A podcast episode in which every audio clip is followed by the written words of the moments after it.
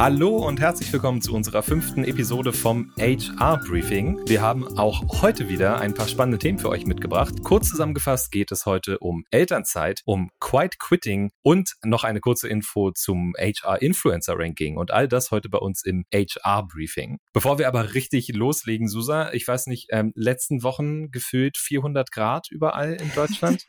Meine Frage an dich. Hattest du mal so eine richtig unangenehme Bürosituation? Irgendwas wetterbedingtes? Ja, ehrlich gesagt, also mehrere würde ich sagen, aber eine ist mir noch relativ klar im Gedächtnis und das ist schon eine Weile her. Da habe ich äh, bei einer Agentur damals Praktikum gemacht. Das war so eine relativ kleine Agentur, die saßen unterm Dach und es war irgendwie August und es hatte auch irgendwie eine Million Grad und es gab keine Klimaanlage. Und ich weiß noch, dass äh, meine Chefin dann kam und die hat uns alle so kleine Plastikfußwannen dann hingestellt. Das heißt, wir saßen dann alle an unserem Computer mit den Füßen in einer kleinen Plastikfußwanne ähm, und haben ein, ein Fußbad genommen. Und das fand ich schon äh, sehr befremdlich damals. Ich habe mal in der Bank gearbeitet und da mussten wir auch natürlich bei 40 Grad Anzüge tragen und dann ist einen Tag die Klimaanlage ausgefallen. Das war ah, ähm, auch ein spannendes. Aber da hatten wir kein Fußbad. Das hätte dem Ganzen aber auch einen interessanten Vibe gegeben eigentlich. ein interessanter Touch, ja. Passend zum Thema kommst du jetzt mit unserer ersten Hot Topic um die Ecke. HR Hot Topic. Genau, es geht um die Elternzeitstudie der OMR. Und ganz vorweg möchte ich auch an dich eine kleine Frage schicken. Und zwar hast du jemanden im Freundeskreis, bei denen der Mann oder der, äh, der Partner mehr Elternzeit genommen hat als die Frau? Oha, tatsächlich nicht. Nee.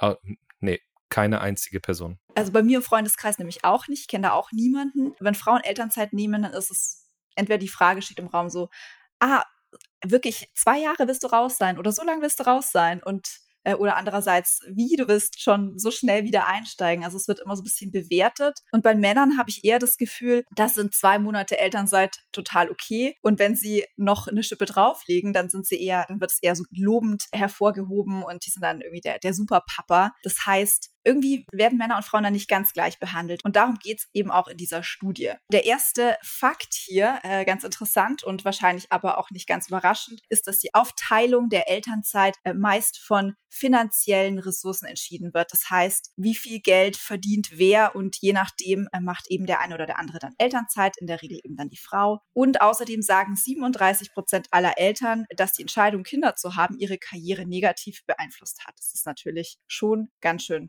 hart. Ich glaube, äh, die einzelnen Daten, da waren die Frauen noch ein kleines bisschen höher als die Männer, aber insgesamt wurden eben für diese Studie auch fast gleiche Anzahl an Männern und Frauen befragt. Und äh, damit ich noch eine, eine kleine weitere äh, Statistik auf dich werfen darf, ähm, 41 Prozent der Mütter und 29 Prozent der Väter haben schon mal Diskriminierung am Arbeitsplatz aufgrund ihrer Elternschaft erlebt. Und das ist natürlich auch wirklich nicht schön. Prinzipiell habe ich in der Studie auch gelesen, dass es trotz natürlich der immer noch, sag ich mal, gravierenden Ergebnisse, gravierend auf die, ja, auf die einzelnen Personen sozusagen gesehen, trotzdem einen positiven Trend gibt, nämlich dass Väter in Deutschland tendenziell jetzt länger Elternzeit nehmen als noch vorher.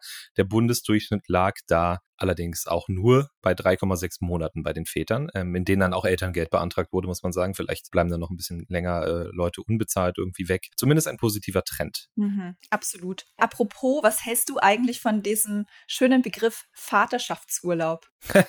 ich finde prinzipiell einfach, äh, egal ob Mutterschafts-, Vaterschafts-, irg irgendeine Form von Urlaub, der mit Kindern zu tun hat, von allem, was ich bisher mitbekommen hatte, wird es, glaube ich, nicht dem gerecht, äh, was es dann tatsächlich ist, sondern es ist wirklich auch Arbeit im Sinne von anstrengend, äh, körperlich anstrengend, mental anstrengend. Wer einmal einen ganzen Tag irgendwie mit einem, äh, mit einem einjährigen Kind gespielt hat, beispielsweise, kann ja mal gucken, wie viel Urlaub, wie viel Urlaub das am Ende dann wirklich ja. bedeutet. Bei mir ist es schon, wenn ich mit meinen kleinen Neffen irgendwie mal eine halbe Stunde spiele, dann habe ich danach das Gefühl, ich, äh, ich brauche jetzt eine Pause. Ich muss mich kurz, ich muss mich jetzt kurz auf die Couch legen.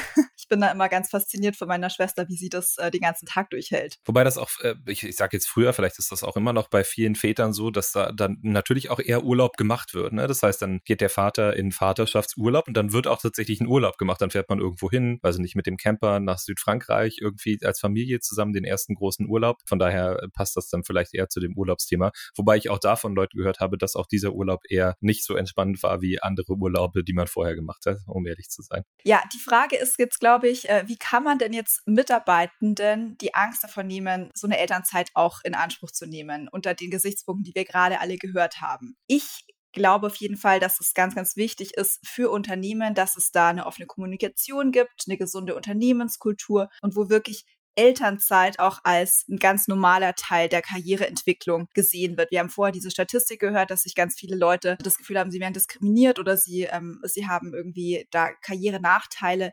Und ich glaube eben, dass dieses Bewusstsein in Unternehmen ankommen muss und da einfach auch promoted werden muss, dass äh, Elternzeit ein Teil der Karriereentwicklung auch ist. Und was HR natürlich ganz konkret tun kann, ist äh, flexible Arbeitszeiten anzubieten und einfach auch bei der Reintegration nach der Elternzeit zu unterstützen. Oder auch noch eine Idee wäre irgendwie so Einführung von Lohnfortzahlung, also die Aufstockung des Elterngelds. Das ist auf jeden Fall auch ganz wichtig. Und was ich von Personen auf jeden Fall kenne, ist, dass wir mit den Kollegen und Kolleginnen, die auch in Elternzeit sind, eigentlich trotzdem äh, immer wieder so ein bisschen in Touch bleiben. Und das, glaube ich, ist auch ein, ein, ganz, ganz guter Punkt, wo auch Kollegen und Kolleginnen unterstützen können und einfach, äh, dass man diesen den Draht zu den ähm, Kollegen, die in Elternzeit gehen, gegangen sind, einfach nicht abreißen lässt. Jetzt vielleicht nochmal auf die Väter eingehen, weil da würde mich interessieren, ähm, macht das für Unternehmen, würdest du sagen, einen Unterschied, ob die Väter auch in Elternzeit äh, gehen? Also ist das äh, von Unternehmensseite irgendwas, was man, was man beachten muss oder wo man darauf achten sollte? Ja, ich finde schon, dass es ein äh, Signal ist. Äh, zum einen natürlich für Gleichberechtigung und zum anderen für Vielfalt im Unternehmen, wenn einfach die, die Väter länger in, in Elternzeit auch gehen finde ich ganz, ganz wichtig. Und äh, was natürlich auf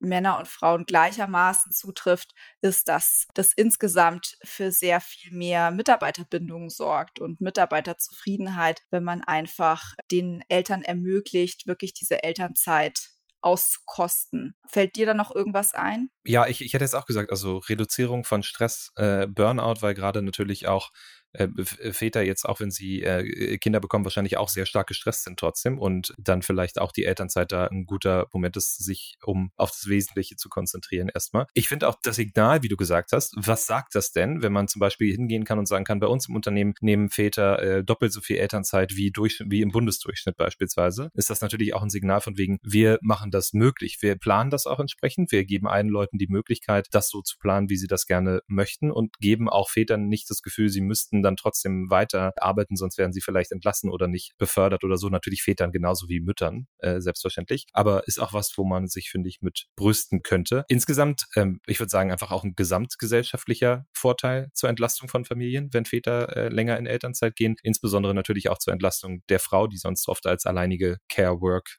Verantwortliche da irgendwie abgestellt wird und natürlich auch viele, ja, sag ich mal, Ängste und Sorgen einfach mitnimmt in so eine Schwangerschaft vielleicht schon oder in die Familienplanung, wenn man halt weiß, dass man das Thema äh, alleine angehen muss, würde man sich einen Partner wünschen, der dann auch sagt, nee, komm, wir teilen uns das und das muss natürlich dann auch von der, von dem Unternehmen entsprechend mitgetragen werden. Von daher hat das viele Vorteile. Und auch gutes Stichwort, das muss vom Unternehmen mitgetragen werden, das muss vor allem auch von HR vorbereitet werden. Das ist, glaube ich, ganz, ganz essentiell, dass da gut geplant wird, also dass da eine, eine gute Interimslösung gefunden wird für den Zeitraum, in dem der Mann, die Frau äh, in Elternzeit ist, dass man die Übergabe vorher gut plant. Das ist natürlich nicht nur ähm, Verantwortlichkeit von HR, sondern auch von der, von der Führungskraft. Auch Kollegen können da natürlich unterstützen, Aufgaben abnehmen und so weiter. Und dass man einfach weiß, okay, ähm, die Projekte, die der Kollege, die Kollegin vorher betreut hat, die laufen dann irgendwie weiter und dass man auch die Rückkehr dann entsprechend vorbereitet, damit das einfach alles smooth abläuft. Und ich habe es vorher auch schon angesprochen, ähm, die Kommunikation aufrechterhalten ist einfach innerhalb des Teams auf jeden Fall von Vorteil, dass man ähm, die Kollegen, die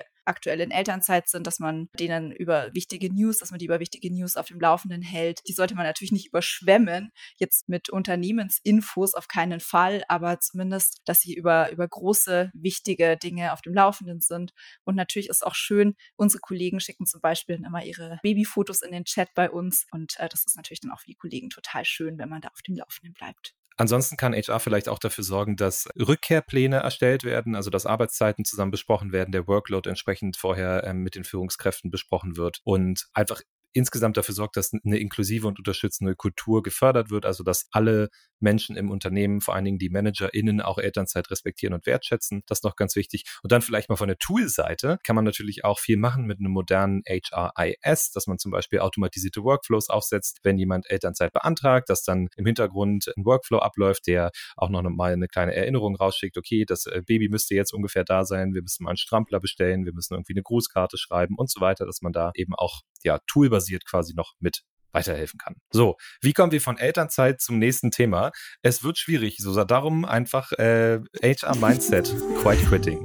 HR Mindset. Genau. Und äh, das ist unser nächstes Thema, Quiet Quitting, also äh, leises äh, ja, Kündigen, kann man sagen. Was ist das Erste, woran du denkst, wenn du Quiet Quitting hörst? Also zuerst denke ich mir, dass es äh, sehr, eine sehr schöne Alliteration ist. ja, aber generell denke ich natürlich dann an Leute, die ähm, ja, die innerlich gekündigt haben. Gibt es ja auch die innere Kündigung. Also vielleicht würde ich das so ein bisschen in eine ähnliche Schublade stecken. Genau, ich, also ich, ich habe immer so ein bisschen an Resignation gedacht. Noch ein kleiner Fun Fact. Immer wenn ich das Wort Quiet Quitting höre, ich habe eine ganz, ganz komische, einen ganz komischen Bezug dazu hergestellt. Läuft bei mir im Kopf quasi das Lied Night Swimming von REM, nur mit Quiet Quitting anstatt Night Swimming. Ich weiß nicht, ob du das Lied kennst, Night Swimming. Kannst du dir im Nachhinein mal anhören, dann wirst du es auch nie mehr los. Also bei mir singt REM immer Quiet Quitting im Kopf. Nur mal so als Hör ich Fun mir gleich mal an. Ja, gerne.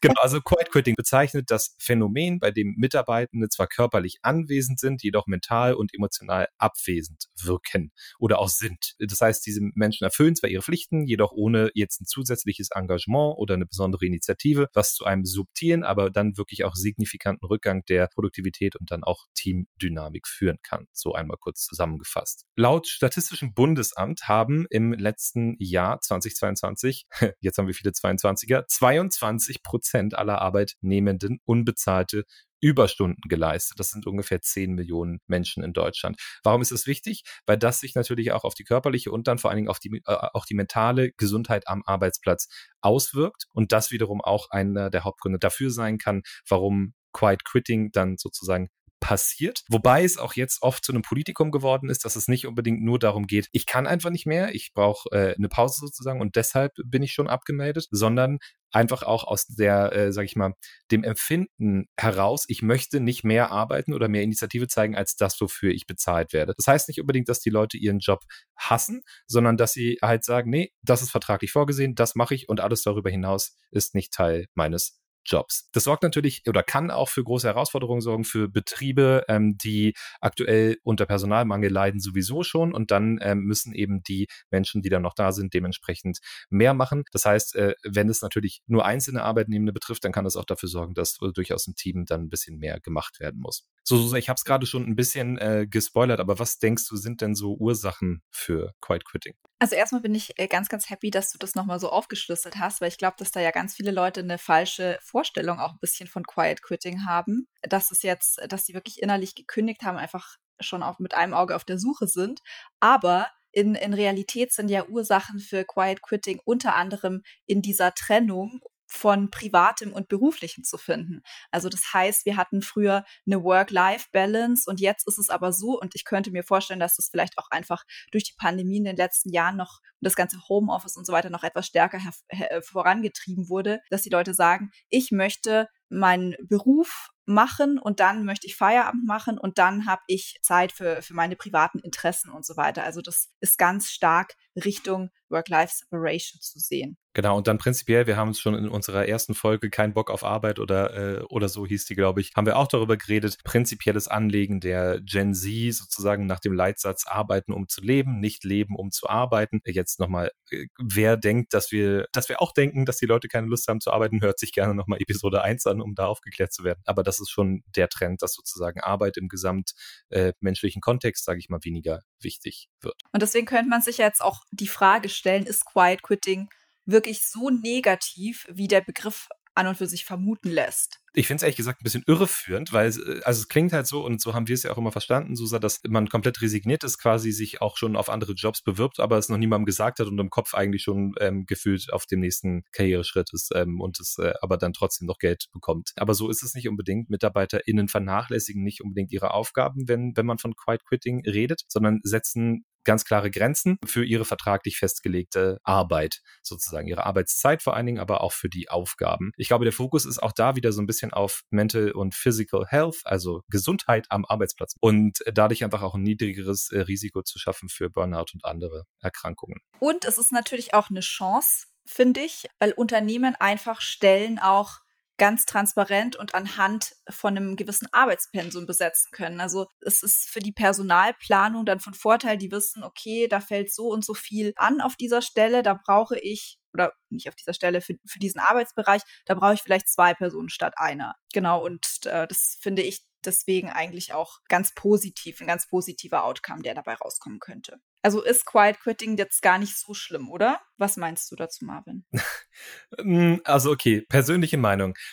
Ich würde sagen, jedes Unternehmen möchte ja letzten Endes, dass Mitarbeitende so motiviert wie möglich sind. Das muss nicht heißen unbedingt, dass jeder 20 Überstunden die Woche macht. Es kann auch heißen, ich denke über den Tellerrand hinaus oder ich möchte mich weiterentwickeln. Also ich sag mal so, jegliches Engagement über den Vertrag hinaus steht hier auch erstmal grundsätzlich jedem frei. Aber ähm, ich würde schon behaupten, dass wirklich zufriedene Mitarbeitende und auch die Firma nur dann wirklich zufrieden ist, wenn die Stelle, sage ich mal, ein bisschen über das hinaus wächst, was in der ursprünglichen Stellenbeschreibung wirklich aufgeschrieben ist. Meine Meinung. Zumindest war es bei mir immer so, dass ich immer dann glücklich war, wenn ich auch Entwicklungsspielraum hatte, wenn ich auch das Gefühl hatte, ich kann mich richtig einbringen, ich will irgendwie mehr machen, ich bin auch richtig involviert sozusagen in die in die Firma, dann habe ich mich auch wohlgeführt und ich glaube, dann leistet man auch für die Firma sozusagen bessere Arbeit. Also um die Frage zu beantworten, ich denke, es ist eigentlich schon eher ein schlechtes Zeichen für, wenn das auf große Teile der Belegschaft sozusagen zutrifft. Ich verstehe den Hintergrund nicht mehr leisten zu wollen, als das wofür man bezahlt wird, aber langfristig glücklich, wie gesagt, glaube ich, wird man nur, wenn man da eben auch stärker partizipiert. Das muss dann natürlich auch gewürdigt werden. Ne? Also es muss dann irgendwie monetär,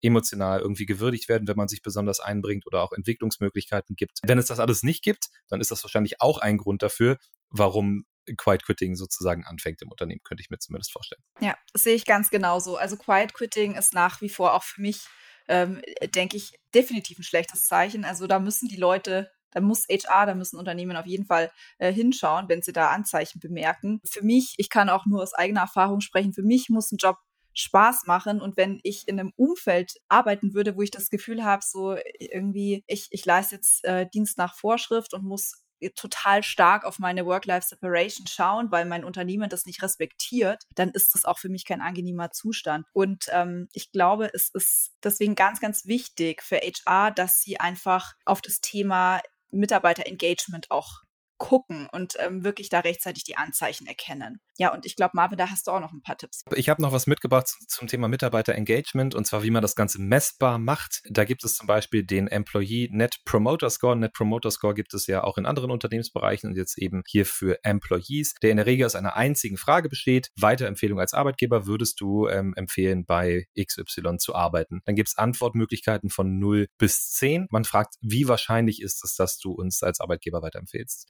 Empfehlst von 0 bis 10. Alles von 0 bis 6 sind sogenannte Detraktoren, sieben und acht sind passive und neun bis zehn sind dann deine Promoter und den INPS berechnet man dann, indem man den Prozentsatz der Promoter von dem Prozentsatz der Detraktoren abzieht. Um es nochmal ein bisschen einfacher zu sagen, wenn mehr Leute 0 bis 6 angegeben haben, als Leute 9 und 10 angegeben haben, der Wert also am Ende entsprechend unter 0 landet, dann sollte man definitiv was tun und da entsprechende Maßnahmen ergreifen. Susa, was sind denn so Maßnahmen, womit man den INPS verbessern kann? Also, an erster Stelle entstehen natürlich so, so physiologische Bedürfnisse. Das ist zum Beispiel, dass man was zu essen äh, bereitstellt im Unternehmen, dass man Sportangebote bereitstellt, dass man einen ergonomischen Arbeitsplatz hat mit einem super bequemen Stuhl und nicht irgendwie, dass die Leute da auf Schemeln sitzen müssen. Okay, das machen wahrscheinlich die wenigsten Unternehmen. Dann Sicherheit ist natürlich auch ein Thema, dass quasi die Leute einen, ähm, ein sicheres Gehalt haben, dann äh, Soziales ist ein Thema, Teambuilding-Maßnahmen, ähm, dass man Aufenthaltsräume hat,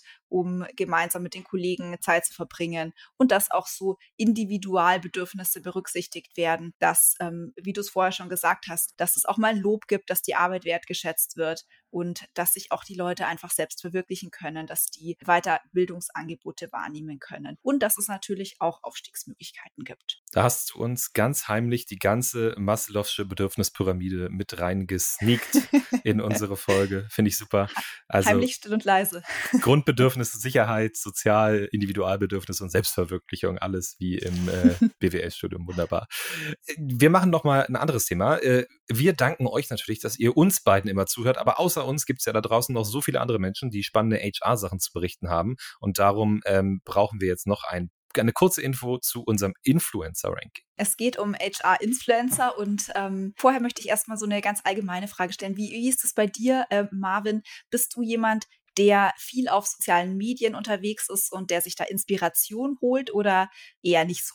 Doch, absolut. Also auch für die Arbeit dann besonders auf LinkedIn, muss ich sagen. Ähm, ich habe da auch ein ganz spannendes Netzwerk mit der Zeit aufgebaut. Das hat auch ein bisschen Zeit gekostet. Ich habe auch wirklich Zeit da investiert, den richtigen Leuten zu folgen oder mit den richtigen Leuten da zu connecten. Nicht, weil ich äh, das irgendwie schön finde, mit vielen Leuten verbunden zu sein unbedingt, also doch auch, aber weil ich einfach gerne ja die Inhalte von spannenden Leuten lese. Von daher ja, auf jeden Fall. Viel LinkedIn hauptsächlich. Privat auch, allerdings deutlich weniger geworden. War früher mehr. Ja, bei mir auch LinkedIn. Äh, und ich glaube, das ist auch dieses große Potenzial. Warum sind HR-Influencer so wahnsinnig hilfreich und so wahnsinnig ähm, spannend für uns. Sie bringen natürlich neue Perspektiven, sie bringen Impulse. Wenn du da durch deinen LinkedIn durchscrollst, dann hast du bestimmt die ein oder andere Inspiration ab und zu auf dem, auf dem Bildschirm und ich finde es einfach ganz, ganz äh, spannend, dass da so eine gewisse Meinungsvielfalt dann auch abgebildet wird. Was meinst du, was gibt es denn so für Themen, die von Influencern noch häufiger thematisiert werden sollten? Also ich glaube, das, äh, HR ist natürlich auch ein Thema, wo nicht so gerne ganz groß mit der ganz breiten Öffentlichkeit drüber geredet wird, weil vieles natürlich auch sehr persönlich ist oder es wirklich an die, sage ich mal, Grundfesten von, von ne, dem Unternehmen geht. Ich glaube, da könnte man vielleicht noch ein bisschen offener werden, auch ein bisschen offener darüber reden. Also um jetzt mal ein Beispiel zu nennen, wenn man eine Restrukturierung hat. Man muss leider Leute gehen lassen, vielleicht aus betrieblichen Gründen beispielsweise. Einfach mal darüber reden, wie führt man so eine Gespräche, wie kann man sowas empathisch machen. Und deswegen haben wir ein Influencer-Ranking ins Leben gerufen, beziehungsweise wir suchen gerade den Top HR-Influencer beziehungsweise die Top HR-Influencerin 2023, gucken uns da ganz, ganz viele spannende Profile an und wollen die Personen identifizieren, die wirklich den allermeisten Mehrwert beitragen, die da wirklich viele Impulse geben und ähm, die HR-Welt damit einfach auch mitprägen und die HR-Szene. Deswegen könnt ihr jetzt abstimmen, ihr könnt äh, persönliche Empfehlungen geben und Ihr könnt äh, auf unsere Seite gehen, www.personio.de slash influencer-ranking und einfach eure Stimme, euren Vote abgeben für die HR-Influencer, die euch am allermeisten inspirieren, am meisten begeistern. Und wir freuen uns da auf eure Empfehlungen und ähm, auf, eure, auf eure Meinungen. Und das war's dann auch schon für heute mit unserer Episode Nummer 5. Alle Infos, wie gesagt, nochmal in den Show Notes. Und damit würde ich sagen, machen wir Schluss für heute. Vielen Dank fürs Zuhören und bis zum nächsten Mal. Macht's gut. Bis zum nächsten Mal. Tschüss.